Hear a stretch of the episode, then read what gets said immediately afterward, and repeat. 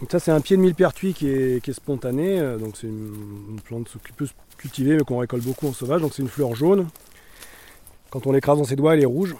Si on regarde en transparence, euh, on voit qu'elle est percée de plein plein de petits trous. Ah et oui. euh, et c'est pour ça qu'on l'appelle Hypericum perforatum. Donc euh, Hypericum c'est le, le nom de genre et perforatum euh, le nom d'espèce parce que les feuilles sont, sont perforées. En fait, elles ne sont pas perforées vraiment, mais il y a des, il y a des petites poches de, de matière à l'intérieur, de matière transparente à l'intérieur, qui donnent l'impression qu'elle est pleine de petits trous.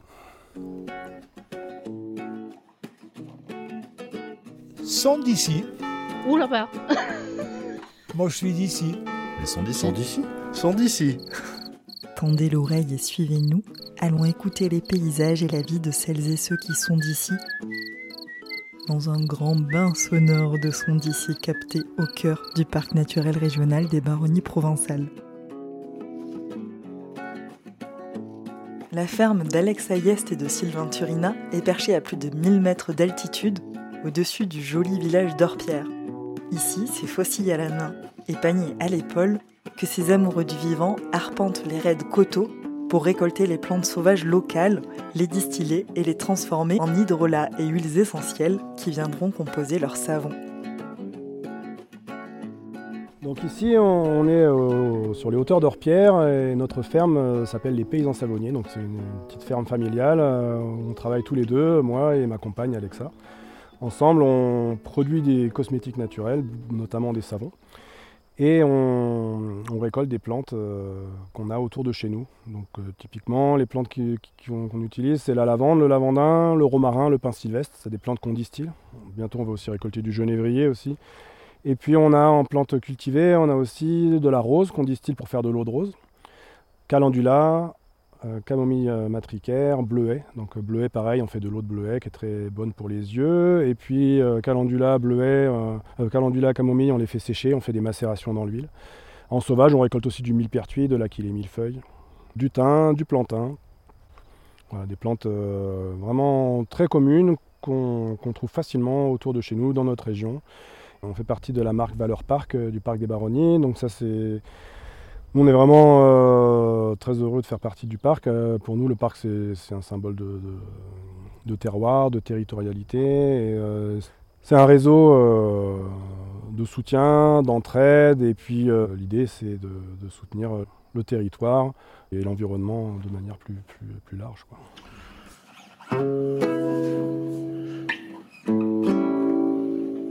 Pour fabriquer du savon, on- nous on part des plantes en fait. C'est pour ça qu'on s'est appelé comme ça les paysans savonniers, parce que à la fois on fait des savons et à la fois on, prépare nos, matières premières.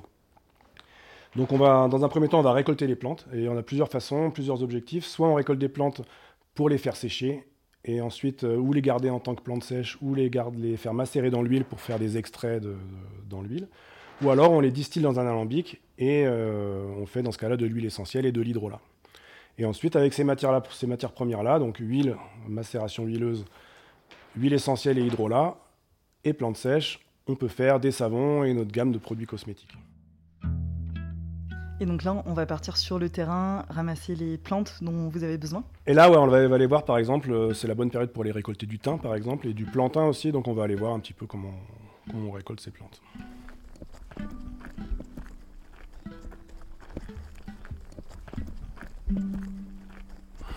Partez avec votre fossile et votre panier pour euh, euh, récolter du thym. Voilà, on va aller récolter du thym, du thym qu'on peut, en général, le thym plutôt, soit on le garde pour, en sec pour l'herboristerie, donc euh, pour utiliser comme dans les herbes de Provence pour parfumer, etc. Ou alors on peut le distiller, et dans ce cas-là, on obtient de l'huile essentielle, de l'hydrolat, donc qui peut nous, nous servir pour des produits cosmétiques. Comment vous procédez pour récolter ce thym? Alors le thym, c'est une plante qui est très fragile en fait, euh, qui pousse un tout petit peu chaque année. Et il faut faire attention quand on la récolte à récolter vraiment les pousses vertes euh, de l'année. Surtout pas aller couper les parties ligneuses, donc les parties de bois, parce que si on va trop bas en récoltant, on peut tuer la plante. Et surtout en ce moment où la, la sécheresse, la sécheresse est assez forte, euh, il y a vraiment des, des parties de thym sauvage qui, disparaissent un peu chaque année. Et vraiment, l'objectif, c'est de récolter une toute petite longueur de verre, euh, mais là en ce moment sur des teintes fragiles comme ça, ça va être 2-3 cm. C'est pour ça que c'est une récolte qui est assez, euh, assez longue, qui demande pas mal de patience, parce que vraiment on peut en récolter un tout petit, un tout petit peu euh, à chaque fois et ça met du temps à remplir les, paniers. Donc, pour l'herboristerie, on choisit plutôt de récolter le thym en fleurs. Le geste à la faucille, c'est vraiment un geste assez, assez important euh, parce que on peut vraiment se couper très fort avec une faucille. Donc l'idée en fait c'est vraiment de faire un geste un peu en cercle avec la faucille pour euh, rassembler euh, la partie de plante qu'on va récolter et placer la main une fois que la faucille est en place pour s'assurer qu'on ne va pas se couper, qu'on met la main du, bon côté. L'idée c'est de couper en douceur et sans tirer pas arracher la plante, pour faire une coupe bien nette et que la plante ensuite cicatrise bien, qu'on coupe exactement à l'endroit qu'on a choisi. Et là vraiment on voit bien par exemple sur cette plante là, euh, il y a une partie euh, qui devient qui est vraiment ligneuse, donc qui fait du bois, et puis il y a une partie qui est verte. Et ce hmm. qu'on essaie de récolter nous, c'est vraiment la partie verte, la pousse de l'année. Le thym c'est aussi une plante comme beaucoup de plantes qu'on va éviter de récolter tous les ans. Euh, au même endroit euh, pour laisser la, plantation se régénérer et pas faire trop souffrir les plantes.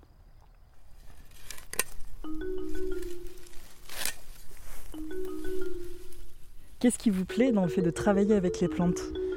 Travailler avec les plantes, euh, ça ouvre à énormément de choses. déjà, il y a le, fait de travailler avec, avec la nature, donc de se ramener à des choses simples et à des choses qui dépendent euh, pas de nous, qui sont plus, qui vont, qui vont plus loin que nous, qui nous dépassent. Et en même temps, c'est un domaine euh, qui est relativement sans limite parce qu'il y a sans arrêt des choses à découvrir. Déjà, rien que si on veut regarder dans un petit coin comme ça euh, de, quelques mètres carrés, on peut passer deux heures à essayer d'identifier toutes les plantes qu'il y a et il y en a encore qu'on va trouver qu'on ne connaît pas, même si on est déjà depuis un certain temps dans le domaine. Et après, il y a tout l'aspect aussi euh, transformation, donc tout ce qu'on peut faire avec les plantes, donc à la fois médicinal, à la fois cosmétique, à la fois alimentaire, il y a, un potentiel énorme.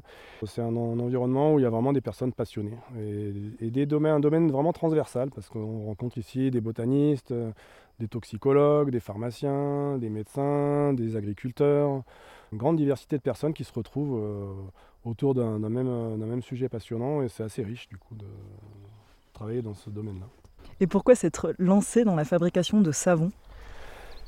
Alors la fabrication de savon, c'est arrivé euh, déjà parce qu'il y a une certaine technicité. Et j'ai eu une formation d'ingénieur en chimie euh, qui me poussait à être un peu curieux sur des choses un peu plus techniques que les simples macérations.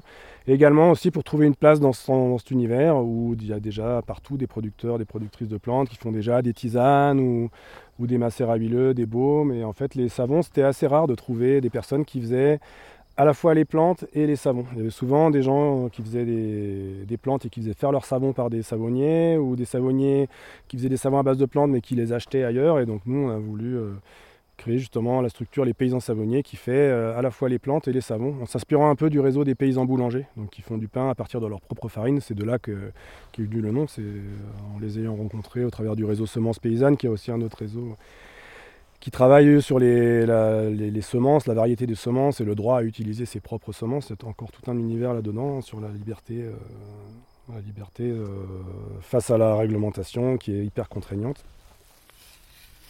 L'objectif, nous, c'est de travailler avec des savons sans huile exotique, notamment avec de l'huile d'olive. Et des savons qui soient euh, sur gras, qui contiennent de la glycérine, donc des savons qui soient doux pour la peau.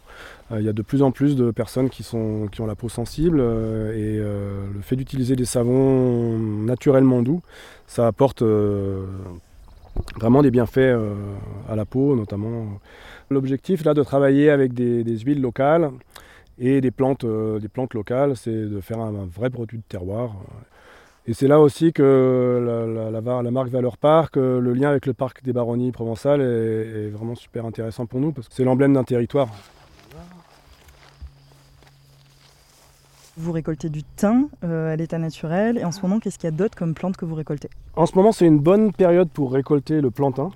Donc c'est là, il ne il, fait pas encore trop sec, même si on aimerait bien qu'il pleuve, mais les, les feuilles sont encore bien vertes. Et donc on récolte le plantain, lui, qu'on fait macérer dans l'huile pour faire un, extrait, une macération oléique. Le plantain, c'est vraiment une super plante qui est très commune. hein. En général, on dit que si vous rentrez quelque part et que vous n'avez pas vu du plantain au bout de deux minutes, c'est que vous êtes en train de marcher dessus parce qu'il y en a toujours partout. Et euh, c'est une plante qui est euh, antiseptique, antibactérienne euh, et aussi antihistaminique, donc qui, aide à supporter les réactions inflammatoires type allergie, euh, type piqûre d'insectes, piqûre d'ortie, des choses comme ça, et qui ne contient pas d'huile essentielle, donc qui va être très douce pour la peau. Donc elle va servir en cas de blessure, en cas de, de petites plaies qui pourraient éventuellement s'infecter. On va choisir les belles feuilles, les feuilles euh, qui ne sont pas abîmées, et puis on va les, couper une par une ou par petits paquets. Et là, bon, c'est une plante qui est vraiment abondante, donc on n'a pas trop à se questionner sur la ressource. euh, donc le- ce qu'on récolte nous, là, ça, ça représente même pas 1%, 1 pour 1000 de, de ce qu'il y a dans, dans le champ. Quoi.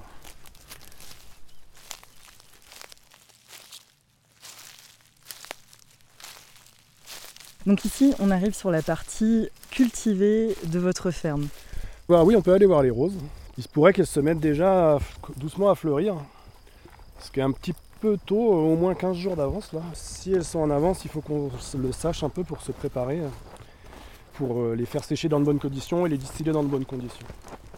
Oh là là, c'est beau quand on arrive là. On est orienté plein sud et euh, si en fait si on redescend directement tout droit de chez nous, on arrive au village en fait. Il faut à peu près une heure pour, pour rentrer au village à pied. Et ce qu'on voit ici, c'est l'arrière du Kikillon, donc qui est le, sommet un peu emblématique euh, d'Orpierre, là, une grande falaise euh, au-dessus du village. Dans cet endroit-là, il y a de l'eau. C'est ça qui est assez euh, extraordinaire, c'est qu'on est dans un endroit en hauteur, on est à 1060 mètres, mais assez isolé, et pourtant il y a de l'eau. À quelques mètres, il y a une petite source qui coule, qui fait une deuxième option pour avoir de l'eau si jamais on est un petit peu en manque d'eau. Parce que c'est vrai qu'en ce moment, le, climat de ces dernières années évolue euh, de manière un peu inquiétante et le- les niveaux d'eau euh, sont assez limites. On va faire un petit tour rapide là pour voir où ça en est, les boutons, est-ce qu'il y a déjà des roses à récolter? J'ai pas l'impression. Il faut faire attention ici par contre, voilà, là où il y a des piquets blancs là, c'est qu'il y a des robinets.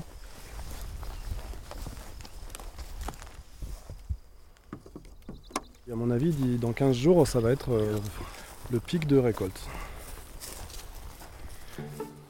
Nous, on travaille à deux, donc avec ma compagne Alexa. Tous les deux, on fonctionne assez bien ensemble euh, sur les cueillettes, sur le jardin. C'est Alexa, par exemple, qui fait les semis, c'est Alexa qui fait les savons. Moi, je fais plutôt les, grosses macérations de, de macérat huileux, la distillation. Et puis, je fais les, baumes, par exemple. Euh, elle, elle fait les crèmes. Alors maintenant que nous avons euh, récolté le thym, le plantain, qu'est-ce qui va se passer? Alors maintenant, on va pouvoir aller à l'atelier et retrouver Alexa qui est en train de faire des savons.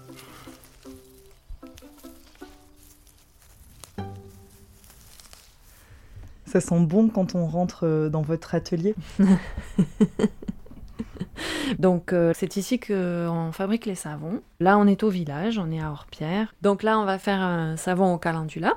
Bon je mets mes gants, j'attrape tout le matériel pour commencer donc la fabrication d'un lot de savon.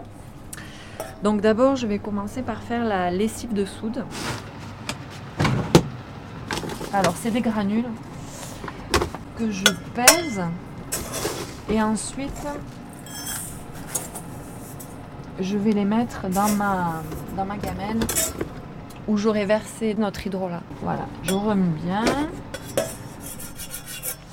Et donc là, je vais laisser poser parce qu'il va y avoir une montée en température assez importante. Ça va aller bien jusqu'à 90 degrés, quoi. Notre lessive, elle, est à la bonne température, elle a bien baissé, donc on peut commencer euh, la fabrication du savon. Donc là, je vais peser euh, d'abord l'huile d'olive. Je vais mettre euh, donc la quantité nécessaire. Voilà, je pèse bien.